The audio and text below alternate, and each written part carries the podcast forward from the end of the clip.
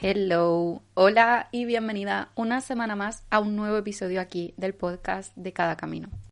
Hoy voy a meterme de lleno en el tema porque se viene episodio largo y se viene un episodio que yo creo que a todas nos interesa. Lo puse hace una, unas semanas ya por Instagram y fue abrumador la cantidad de gente que me escribió diciéndome sí, sí, sí, sí, sí, quiero este tema.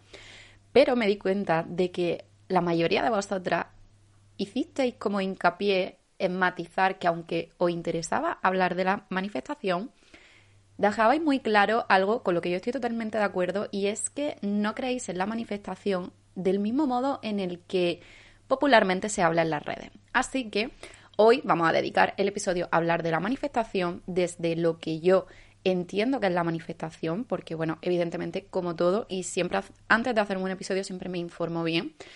Pero de todas formas, tengo también mi propia experiencia con este tema.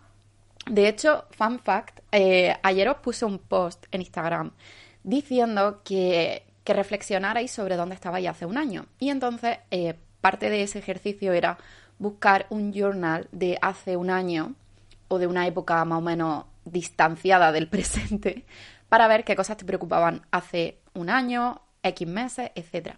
El caso es que revisando mi journal me he dado cuenta de que he encontrado la primera vez que yo escuché hablar de la manifestación y que estuve como tomando apuntes y escribiendo y todo eso. Cosa que me ha parecido bastante eh, graciosa teniendo en cuenta que hoy iba a grabar este episodio, ¿no? Porque eso me ha pasado esta mañana al despertarme. Y os puedo decir que es del lunes 27 de abril del año 2020. Creo que esa fue la primera vez que yo escuché hablar de la manifestación. Eh, eso era pleno confinamiento, principio de la pandemia. Y aquí están como todos los apuntes que yo tomé eh, sobre lo que aprendía en redes, lo que estaba explicando la gente, que era manifestar. O sea que hace casi, casi dos años que, yo eh, conozco sobre el tema de la manifestación, pero os voy a decir 100% sincera que todo lo que yo creía sobre la manifestación, como creo que nos pasa a muchas de nosotras, no tenía nada que ver con la realidad y de esto me he dado cuenta hace relativamente poco, hace relativamente unos poquitos meses. Así que hoy vamos a hablar de todo esto en el episodio. Y vamos a dejar claro desde un primer momento qué no es la manifestación. Y otra cosa, eh, que no es la ley de la atracción, porque algo que ocurre mucho es que la gente, cuando habla de manifestación, mete en el mismo saco la ley de la atracción. Y la ley de la atracción, ¿vale? Sí tiene que ver con la manifestación, pero al igual que otras muchas leyes. Está la ley de la asunción, la ley de la polaridad, y si no las conocéis, os recomiendo que busquéis sobre el tema. Pero en fin, la gente es como que se ha vuelto muy obsesiva con el tema de la ley de la atracción. Pero hay otras cosas que tenemos que tener en cuenta. Entonces, ¿qué no es la ley de la atracción y qué no es manifestar para que partamos todas de una misma página?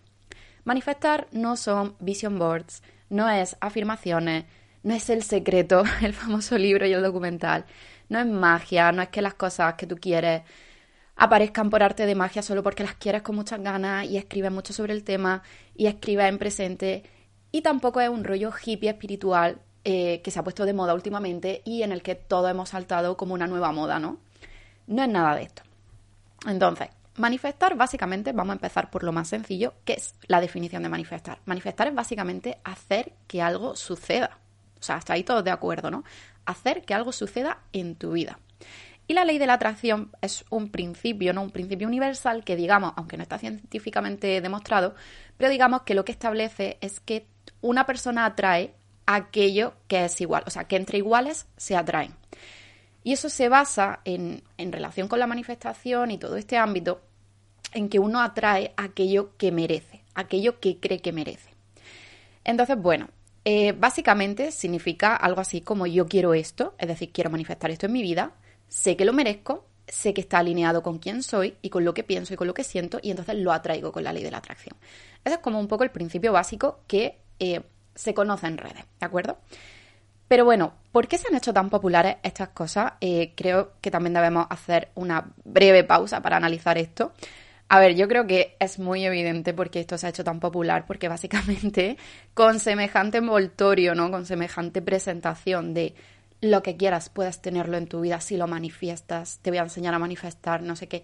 ¿Cómo te vas a resistir a esa premisa? O sea, absolutamente todos hemos caído aquí porque es que no se puede evitar. O sea, es que es una cosa que parece como el sueño de toda persona. Sobre todo, ¿acordáis cuando hablábamos hace unos episodios de la gratificación inmediata. O sea, es que es la promesa de sin esfuerzo, eh, todo lo que tú quieras, si haces esto, esto y esto, lo vas a tener en tu vida como por arte de magia. Entonces, evidentemente, todo el mundo ha caído, aunque solo sea por la mera curiosidad de cómo funciona, qué cierto hay en esto, qué, qué realidad, o sea, qué hay de real aquí, ¿no? Entonces, bueno, es un concepto que yo creo que es muy persuasivo, es muy convincente, muy atractivo porque nos promete lo que todas las personas queremos, el genio de la lámpara, el tener lo que quieres por arte de magia. Y bueno, eh, esto es bastante difícil de rechazar. Pero al mismo tiempo, yo creo que esto también es algo en lo que hemos caído todos, no se puede evitar el ser escéptico con este tema, ¿no? Porque a mí, me ha pasado 100%. Eh, y yo he estado en los dos extremos. He estado en ese escepticismo de, no creer, de no confiar, de decir, esto es un rollo que me están contando.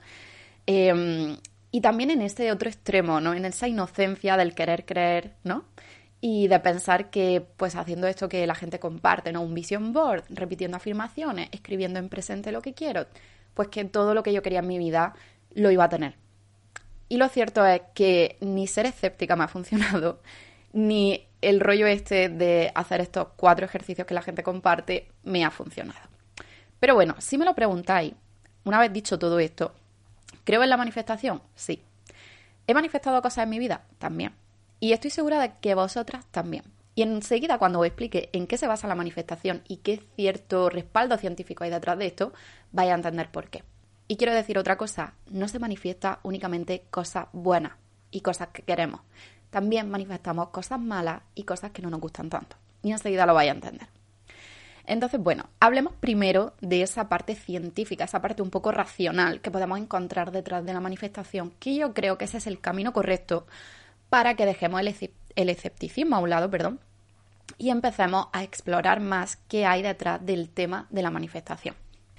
Y la manifestación tiene todo que ver con dos conceptos que aquí en el podcast al menos no son súper familiares porque hemos hablado de ellos en otro episodio y estoy segura de que no os van a sorprender a ninguna de vosotras. En primer lugar, tiene muchísimo que ver, bueno, muchísimo no, tiene todo que ver con nuestra mente y en segundo lugar, tiene todo que ver con nuestro autoconcepto. Precisamente estos son los dos elementos que tienen la culpa o son los responsables de que tu vision board, tus afirmaciones, tu guion en presente no estén funcionando.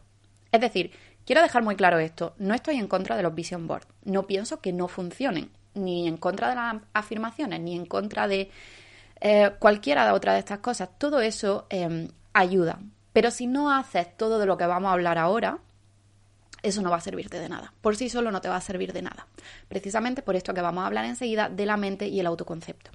Entonces, el autoconcepto, no sé si lo recordaréis, pero de esto ya hablamos en el último episodio de la primera temporada, si no recuerdo mal, el episodio 17, en el que yo os comentaba eh, que el autoconcepto no era lo mismo que la autoestima, ¿no? La autoestima es, digamos, cómo me siento yo hacia mí misma, en especial físicamente, en un momento concreto, ¿no? Pero mi, mi, autoestima es voluble. Yo hoy puedo tener el autoestima baja y mañana sentirme increíble. O sea, el autoestima varía. Pero mi autoconcepto eh, es algo un poco más profundo y es algo que se sostiene y se prolonga mucho más en el tiempo. Y no lo define mi apariencia, sino que lo define lo que yo creo de mí misma, el valor que yo tengo de mí misma, la percepción que yo tengo de mí misma. Entonces está muy definido, muy marcado por esas experiencias que hemos vivido desde la infancia, esas situaciones traumáticas. Y una cosa, una situación traumática no es que te haya pasado algo, em, no sé, como un atropello, como que te han secuestrado o algo así, ¿de acuerdo? Fun fact, a mí me atropellaron cuando era pequeña. Em, pero no tiene nada que ver con eso. Una, situación traumática es toda aquella situación que te marca porque pasas vergüenza o porque te pasa algún tipo de rechazo, cualquier situación que de alguna manera te impacta, ¿no? Eh, los rechazos también son cosas que definen tu autoconcepto, el abandono, las distintas heridas de la infancia, las distintas creencias que adquirimos de nuestro entorno, de nuestra cultura, de la sociedad en la que crecemos, etcétera, etcétera, etcétera, todo eso sumado va eh, generando nuestro autoconcepto, ¿no? Entonces, una parte imprescindible en la manifestación es tener completamente claro, estar convencida al 100% de que sea lo que sea que tú quieras manifestar en tu vida, es decir, generar en tu vida, eh, se basa en el autoconcepto. Tienes que creer que lo mereces al 100%. Entonces, este autoconcepto donde está arraigado es en una zona muy concreta de, de, nosotros mismos a la que es muy difícil llegar, a la que es muy difícil tener acceso, y eso es el subconsciente. Y eso es la piedra angular de la manifestación. Esto es lo primero que cualquier persona que quiera manifestar algo en su vida tiene que tener claro. Tú realmente, sea lo que sea que estás intentando manifestar, de verdad, hazte esta pregunta y sinceramente contesta. ¿Tú realmente crees sientes y estás convencida a fe ciega de que mereces eso que quieres? Porque esto es así, únicamente vas a atraer a tu vida aquello que tu subconsciente de verdad crea, de verdad esté convencido al 100% de que te lo mereces, de que tú lo vales, de que mereces tenerlo, de que eres capaz de conseguirlo, de que puedes lograrlo, de que puedes tenerlo. Y esto es por lo que fallamos. Si a un nivel inconsciente, a un nivel subconsciente, tú no te consideras suficiente, tú no te consideras válida, tú no te consideras capaz de tenerlo o de conseguir algo, no vas a manifestarlo. Para realmente manifestar algo en tu vida, un trabajo, una casa, una pareja, una relación sana, una amistad, incluso un cambio físico, tú tienes que estar a nivel subconsciente absolutamente convencida de que vales eso que quieres y que puedes conseguirlo. Porque al final se basa en tu valor, en tu amor propio, en tu autoconcepto puedes conseguirlo, eres capaz de hacerlo porque sabes que lo mereces. Entonces este es el primer principio que tenemos que tener absolutamente claro cuando estamos hablando de manifestar y es que se manifiesta 100% con el subconsciente. Esto además significa otra cosa que la gente también suele pasar por alto y es que, lo que os decía hace un momento, estamos manifestando todo el rato porque tú el subconsciente no lo puedes apagar, no lo puedes desconectar. Entonces, ¿qué pasa? Que nosotros creemos, ¿no? que manifestar es solamente manifestar cosas buenas, cosas positivas. Pero ¿qué pasa? Que no, estamos manifestando todo el rato. Y si yo todo el rato estoy pensando que no soy suficiente, que no valgo, que no merezco, ¿qué clase de cosas estoy manifestando? Aquello que yo considero que merezco entonces. Trabajos en los que no me valoran, relaciones en las que no me valoran, eh, amistades tóxicas, etcétera, etcétera, etcétera. Entramos en ese juego del subconsciente de atraer aquello que tú consideras que mereces a un nivel subconsciente. Entonces, probablemente ese es el motivo por el que no estás atrayendo a tu cosa, a tu vida, perdón, las cosas que quieres, pero si estás continuamente atrayendo el mismo tipo de mala experiencia, el mismo tipo de negatividad, el mismo tipo de persona o ambiente tóxico, por lo mismo que estamos hablando todo el rato. Si tú a un nivel subconsciente te crees merecedora de una relación abusiva, o no te sientes merecedora de una relación, o no crees que hay un buen trabajo disponible para ti, vas a traer continuamente eso que tú estás considerando a un nivel interno que mereces. Y esto de verdad a mí eh, me voló el cerebro en el momento que lo, lo entendí, porque me di cuenta de eso, de que sí que estaba manifestando, solo que estaba manifestando aquello que en el fondo, muy fondo, yo pensaba que era lo que merecía, no lo que mi mente consciente, digamos, deseaba. Y esto, eh, si de verdad queréis parar el episodio y pensarlo fríamente y hacer un poco de retrospectiva y os dais cuenta de cuántas veces habéis atraído a vuestra vida más de lo mismo. Y si rascáis un poquito la superficie y hacemos un poco de exploración hacia adentro y un poquito de trabajo de autoconocimiento, que yo sé que es muy desagradable y, nadie quiere pasar por eso, porque nos cuesta mucho ser conscientes de, nuestras propias taras, ¿no? De todo lo que está mal dentro de nosotros. Nadie quiere ser consciente de esto, evidentemente. Pero cuando tú empiezas a hacer el trabajo y a darte cuenta de todas esas veces en las que es cierto que tú no te has sentido válida o que tú no te has sentido suficiente o que no te has sentido merecedora o que no te has sentido capaz, ese es el resultado que tú has proyectado en la vida real.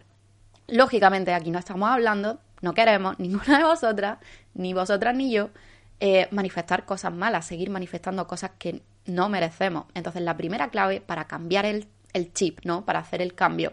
Es que tenemos que trabajar el subconsciente y mejorar, ante todo, esta es la prioridad número uno, si tú quieres manifestar cualquier cosa, mejorar tu autoconcepto, mejorar el valor que te das a ti misma.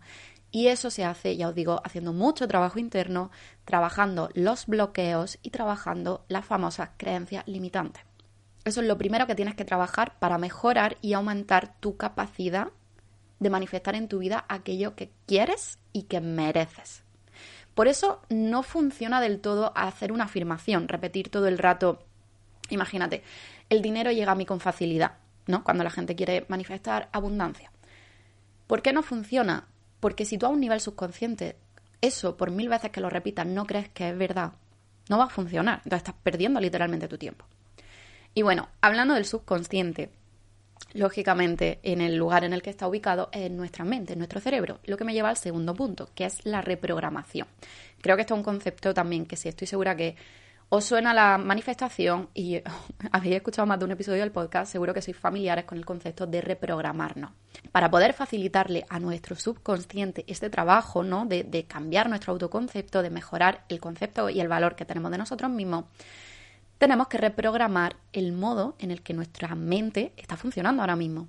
Y tenemos que conseguir que nuestra mente, en lugar de estar trabajando en nuestra contra, aunque no nos demos cuenta, lo está haciendo, empiece a trabajar a nuestro favor.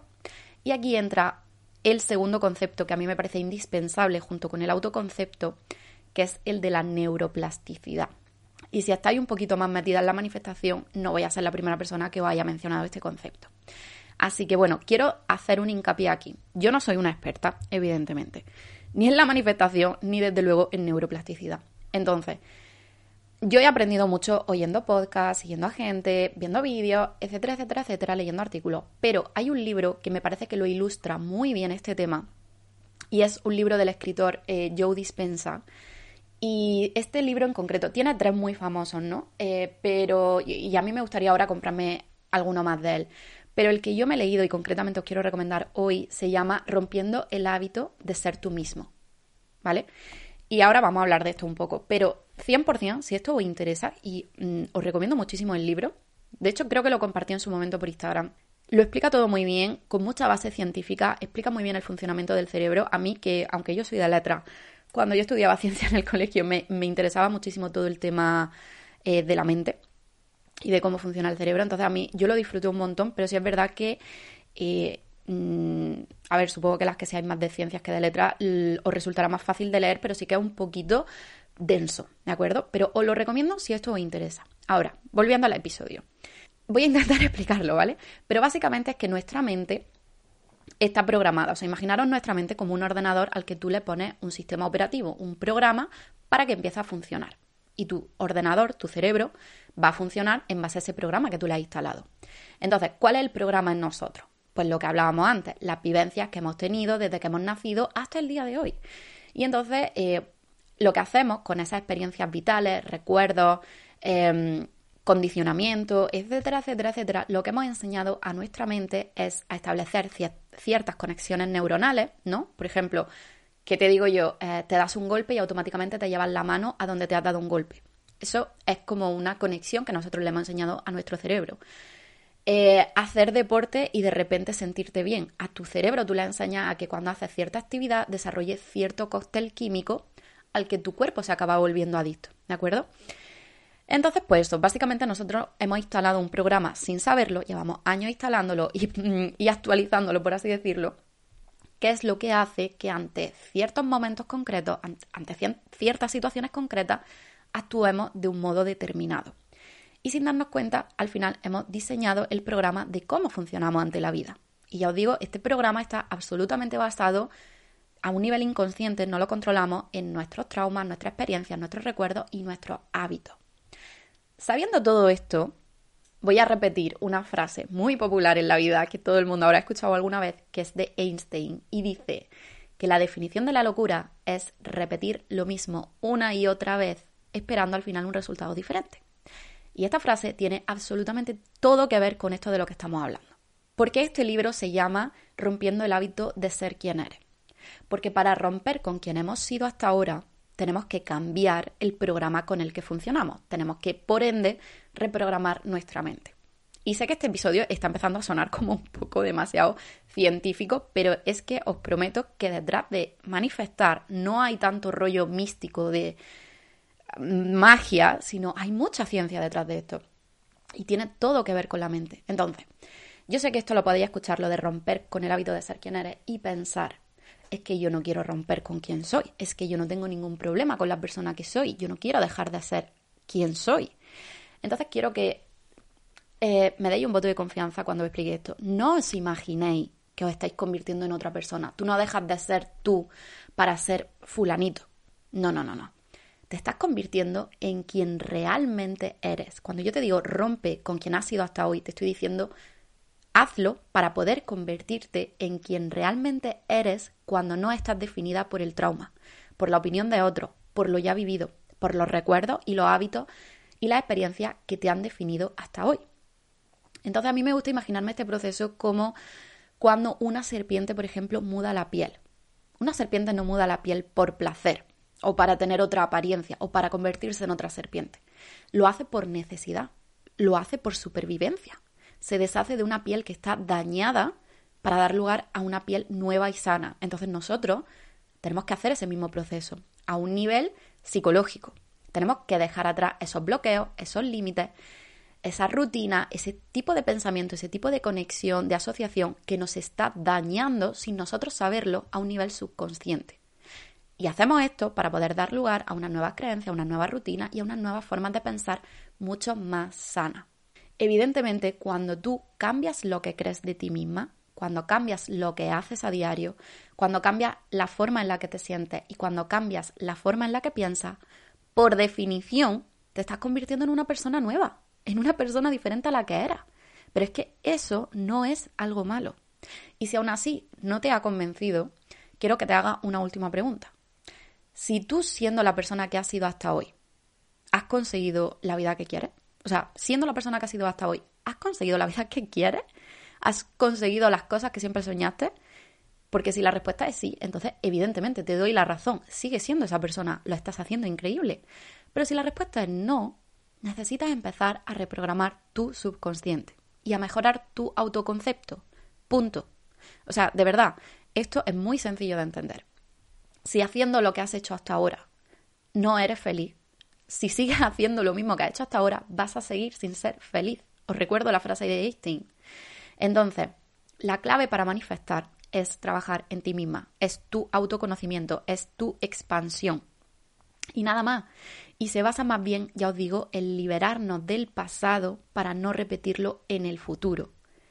Que taparte los ojos y hacer oídos sordos a lo que eres, a lo que has vivido y pretender que otro resultado se manifieste en tu vida simplemente porque lo has escrito cinco veces en un papel. Este libro que os decía explica muy bien el concepto de neuroplasticidad, porque básicamente, y esto lo voy a explicar a mi modo de estar por casa, como diría mi familia, al estilo compadre, porque yo no tengo preparación científica para explicar esto de un modo técnico, pero básicamente el cerebro es como plastilina el cerebro no está, digamos, definido de forma ya invariable por nuestras experiencias. Tú puedes hacer que tu cerebro genere nuevas conexiones, se estimule y cree nuevas células. Creo que se llaman sinapsis o algo así. No sé, por favor, alguien científico que me corrija. Pero básicamente que el cerebro es moldeable, no está fijo y definido. Entonces podemos crear esas nuevas conexiones que modifiquen la forma en la que funciona nuestro cerebro. Un ejemplo con el que se hace esto mucho y algo en lo que yo estoy trabajando es que Imagínate que tú, cuando eh, tienes a una persona, digamos, en tu familia que eh, te tensa mucho, te provoca mucho y esta persona que, no, no lo puedes evitar, pero como que cada vez que dice algo te provoca, saltas, gritas, te enfadas, em, sabe dónde darte, ¿no? Entonces, tu cerebro tiene esa conexión de que sabe automáticamente que cuando ve a esa persona, ya tu cuerpo está generando, aunque tú no te das cuenta porque lo hace de forma involuntaria, ese cóctel de hormonal que está acostumbrado de rabia, de enfado, porque la estás viendo y se te están representando las experiencias pasadas, los encuentros anteriores, las veces que te ha enfadado, se está activando todo eso dentro de ti. Eso hace que tu cuerpo está ya empezando a ponerse en modo defensa. Las conexiones del cerebro están recordando, cuando vemos a esta persona, siempre acabamos en conflicto, esta persona nos provoca y siempre acabamos discutiendo. Empiezan a formarse esas conexiones. Entonces, si tú estás haciendo el trabajo interno, si tú estás aplicando esto de intentar cambiar la forma en la que piensas, sientes, actúas, etc. Y tú te estás enseñando a ti misma que vas a dejar que esa persona no te afecte, que no vas a saltar, que no vas a entrar en su juego, que no vas a entrar en la provocación. Y esa persona, una vez más, te vuelva a encontrar con ella y tú cuando veas a esa persona, en vez de caer en ese vicio, en ese diálogo interno famoso del que siempre hablamos, de empezar a repetirte, mírala, mírala, si es que la última vez, la última vez, fíjate el pollo que me montó la última vez, no, no, no, no, no, no, si es que no, no puedo con ella, no puedo con ella. Si tú, en lugar de hacer eso, empiezas a centrar la mente en otra cosa, a intentar ser positivo, a alejarte de ese tipo de recuerdo. Y cuando esta persona te dice un comentario que te pica, que te provoca, que te duele, que te jode, y en lugar de entrar al trapo, empieza a decir, Vale, sí, perfecto lo que tú digas. No, no, no, no tengo ganas de discutir. Tú ahí, a tu cerebro, le estás reprogramando, porque el cerebro está diciendo, ostras, esto no es lo que solíamos hacer. Entonces, inconscientemente estás creando nuevas conexiones. La próxima vez que vuelva a pasar, si tú haces lo mismo, se crean nuevas conexiones. Así se va reprogramando el cerebro. Es lo mismo que cuando tú te miras al espejo y empiezas a criticarte. Ese es el tipo de conexión que tú tienes en tu cerebro. Pero si tú cuando te miras al espejo empiezas a intentar hablarte de una manera positiva, esa conexión cambia y tu cerebro dice, uy, nos hemos mirado en el espejo y ya no nos estamos diciendo lo mismo de antes. Ahora tenemos que generar unas nuevas conexiones. Un poco funciona así, ¿no? Eso es la neuroplasticidad del cerebro que tú puedes redefinir el programa con el que está funcionando. ¿Y qué tiene que ver todo esto con la manifestación? Aquí quiero hacer referencia a la famosa ley de la atracción. Si recordáis, decía al principio que la ley de la atracción estipula o dice que eh, los iguales se atraen entre ellos. Entonces, tú tienes que estar, eh, vamos a ver, esto sí que lo voy a decir muy rollo, pero tú tienes que estar como en el, en el mismo estado vibracional que aquello que tú quieres atraer. Por ejemplo, si tú estás siendo una persona pesimista, negativa, depresiva, eh, que no se valora, que no sé qué, que no sé cuánto, ¿cómo vas a atraer a una pareja que tú quieres que sea positiva, que te quiera, que te valore, que no sé qué, porque no estás mandando la misma señal. Entonces tú vas a traer una pareja que te reafirme en esa idea que tú tienes. Eso es lo que quiere decir un poco el concepto de que entre iguales se atraen. Ahora, cuanto tú más alto vibras, cuanto tú más te valoras, cuanto tú más feliz eres, más positiva eres, más agradecida eres, tú vas a atraer una persona que transmita el mismo tipo de energía, ¿vale? Esto es un poco el principio que estipula la ley de la atracción. Ya hemos dicho que eh, la persona que somos es lo que sentimos, lo que pensamos y cómo actuamos, o sea, acción, pensamiento y sentimiento. Esas tres cualidades, esos tres elementos tienen que ser coherentes, ¿de acuerdo? Esto es imprescindible para que tú puedas, digamos, transmitir una señal coherente al, al, universo. Voy a decirlo así, ¿vale? Al universo. ¿Para qué? Para que otra cosa que emita la misma energía coherente pueda sentirse atraída hacia ti. Esto también lo explican muy bien en el libro porque esto tiene que ver con el universo cuántico y rollo, pero de verdad no me voy a meter, no me voy a meter en ese jardín aquí, ¿vale? ¿Ok? Vamos a mantenerlo todo, vamos a darle el puntito espiritual al episodio. Entonces, bueno, me vaya a permitir que hable del universo en vez del campo cuántico, porque no, no estoy para eso. Entonces, digamos que el problema también que pasa muchas veces es que nosotros tú dices, pero si yo estoy haciéndolo todo y estoy intentando pensar en positivo, ¿vale? Estás controlando tu acción, estás controlando tu pensamiento, pero no estás controlando tus sentimientos. Entonces, si esas tres cosas no están en coherencia, no estás transmitiendo el mismo tipo de energía, eh, no estás sintiendo lo mismo que piensas y haces, no lo vas a atraer. Entonces tenemos que procurar que esas tres cosas estén en coherencia. Y esto es lo que dice el libro, habla de que el universo no responde a lo que queremos, sino a quienes estamos siendo, a quienes estamos siendo. Y somos, ya os digo, lo que pensamos, lo que sentimos y lo que hacemos. Entonces, tus pensamientos, tus acciones y tus emociones tienen que retransmitir la misma señal. Tiene que haber coherencia entre eso que quieres, eso que piensas que mereces y eso que haces para merecerlo. Y terminando con este punto, vuelvo a la frase de Einstein. Entonces, si tú quieres cambiar algún aspecto de tu realidad, tienes que pensar, sentir y actuar de un nuevo modo. Tienes, tiene que ser algo diferente de alguna manera y tienes que responder de un modo nuevo a situaciones diferentes, a, a situaciones que ya has vivido, tienes que actuar de un modo diferente a cómo has actuado hasta ahora. Tienes que convertirte en alguien más para crear algo más. Y eso se hace creando un nuevo estado mental. Entonces, bueno, ahora vamos a pasar a otra cosa que me parece muy importante, ya habiendo dejado claro lo que es la manifestación, y son de los errores que cometemos manifestando. O sea, ¿qué es aquello que está bloqueando tu manifestación?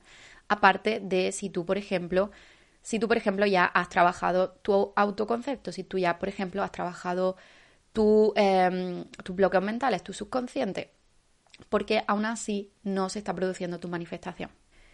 El primero y más evidente, creo que ya lo he repetido sin quererlo, pero lo he repetido varias veces, es que no estamos cambiando nada en nosotros. Entonces no puedes esperar que ocurra algo diferente en tu vida cuando tienes, ya os digo, el mismo pensamiento, repites la misma acción y experimentas las mismas emociones cada día. Así que si tu mente no cambia, tu vida no cambia. Si tus acciones no cambian, tu vida no cambia. Y si tus emociones no cambian, tu vida tampoco cambia, punto. Estás entrando y creando un bucle del que no vas a salir y en el que vas a seguir atrayendo más de lo mismo. La segunda causa por la que estás bloqueando tu manifestación es porque valga la redundancia, no has trabajado tus bloqueos y tus creencias limitantes. Esas creencias que comentábamos que han arraigado en nosotros desde los cero años, esas experiencias que hemos vivido hasta ahora, que hemos memorizado y que hacen que no dejemos de repetir el pasado una y otra vez. Esos patrones y esos bloqueos que cada uno de nosotros lleva dentro. Nuestras emociones son por definición el resultado de todas las experiencias de nuestra vida. Y vivimos en el pasado y nos resistimos a movernos al futuro. Eso es la famosa zona de confort también. Nos, resistimos a cambiar de experiencia porque no sabemos lo que esa experiencia va a traernos.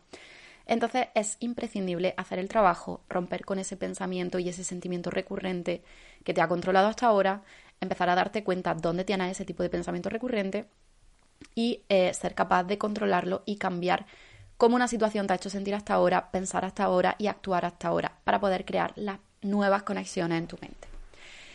El tercer motivo es que estás esperando demasiado. O sea, eh, nunca puedes planear cómo vas a recibir eso que tú quieres manifestar. No, o sea, no puedes planear el resultado. Tiene que pillarte siempre, y esto es básico en manifestar, tiene que pillarte siempre con la guardia baja, tiene que sorprenderte de la, la manera en la que llega a tu vida. Porque si puedes predecirlo, y esto es súper básico, si tú puedes predecirlo, es que no es algo nuevo. Es que es algo que ya te espera. Y si te lo esperas, es porque está basado en tu experiencia. Entonces va en contra de todo lo que hemos hablado hasta ahora. Entonces deja que las cosas simplemente ocurran cuando tengan que ocurrir.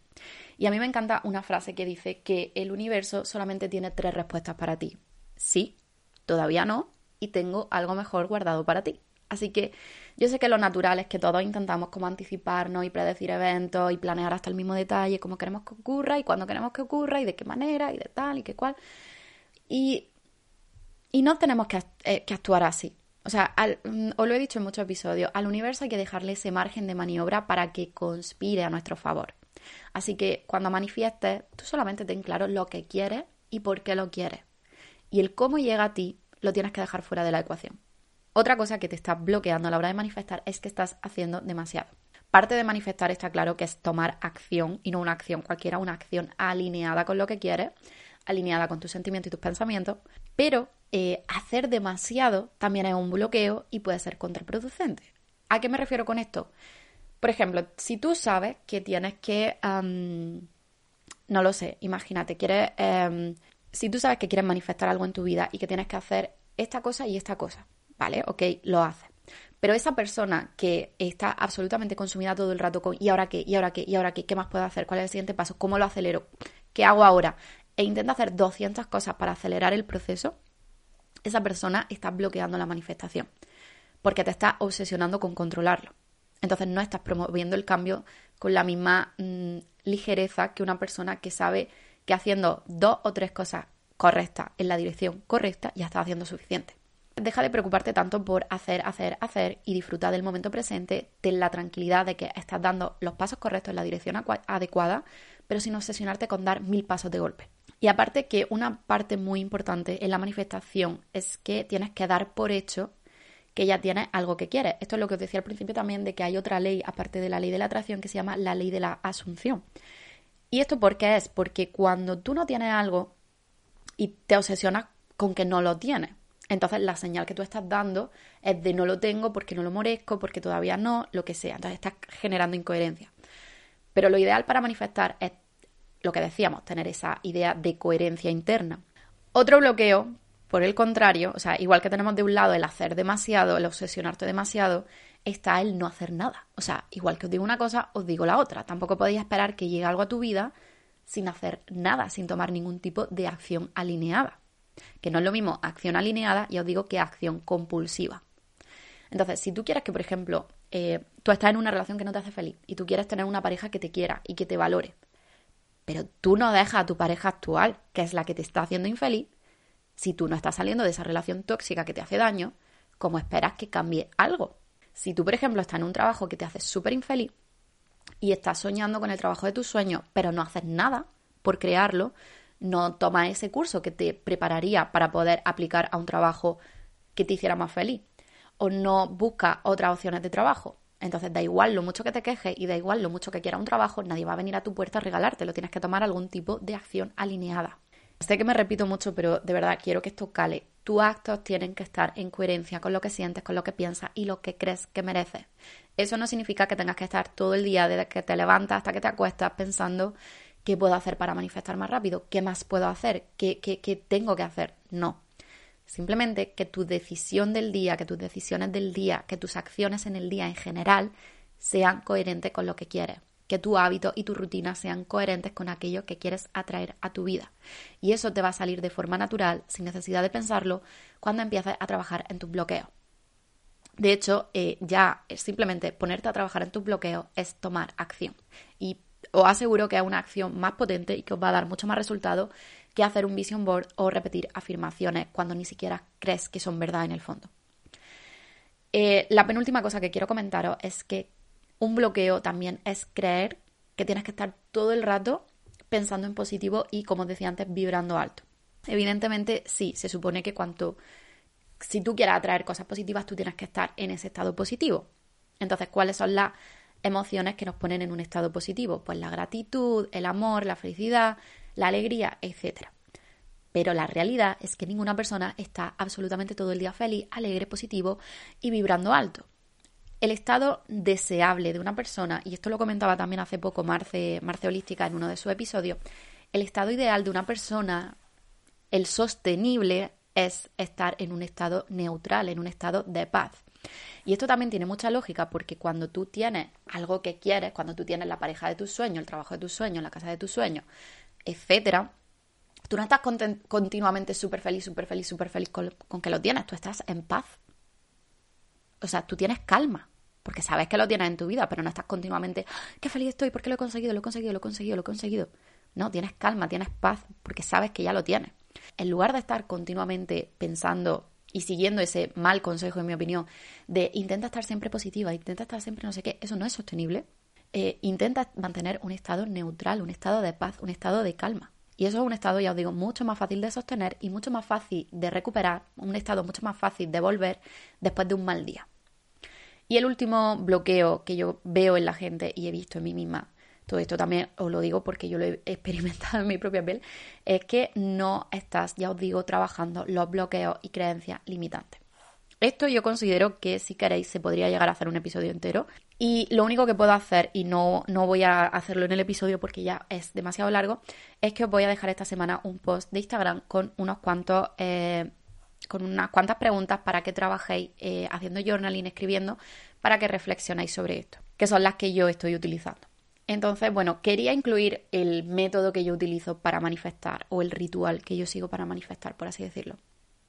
Pero se ha hecho demasiado largo el episodio, así que eh, dejadme en un comentario o escribirme por un DM si os apetecería una segunda parte de este episodio con eh, mi experiencia manifestando, qué cosas buenas y malas he manifestado en mi vida, cuál es el método que sigo actualmente, qué me ha funcionado, qué no, no me ha funcionado, qué sigo haciendo, qué no sigo haciendo, de los consejos típicos, habituales que da todo el mundo de afirmaciones, escribir en presente, etcétera, etcétera, etcétera.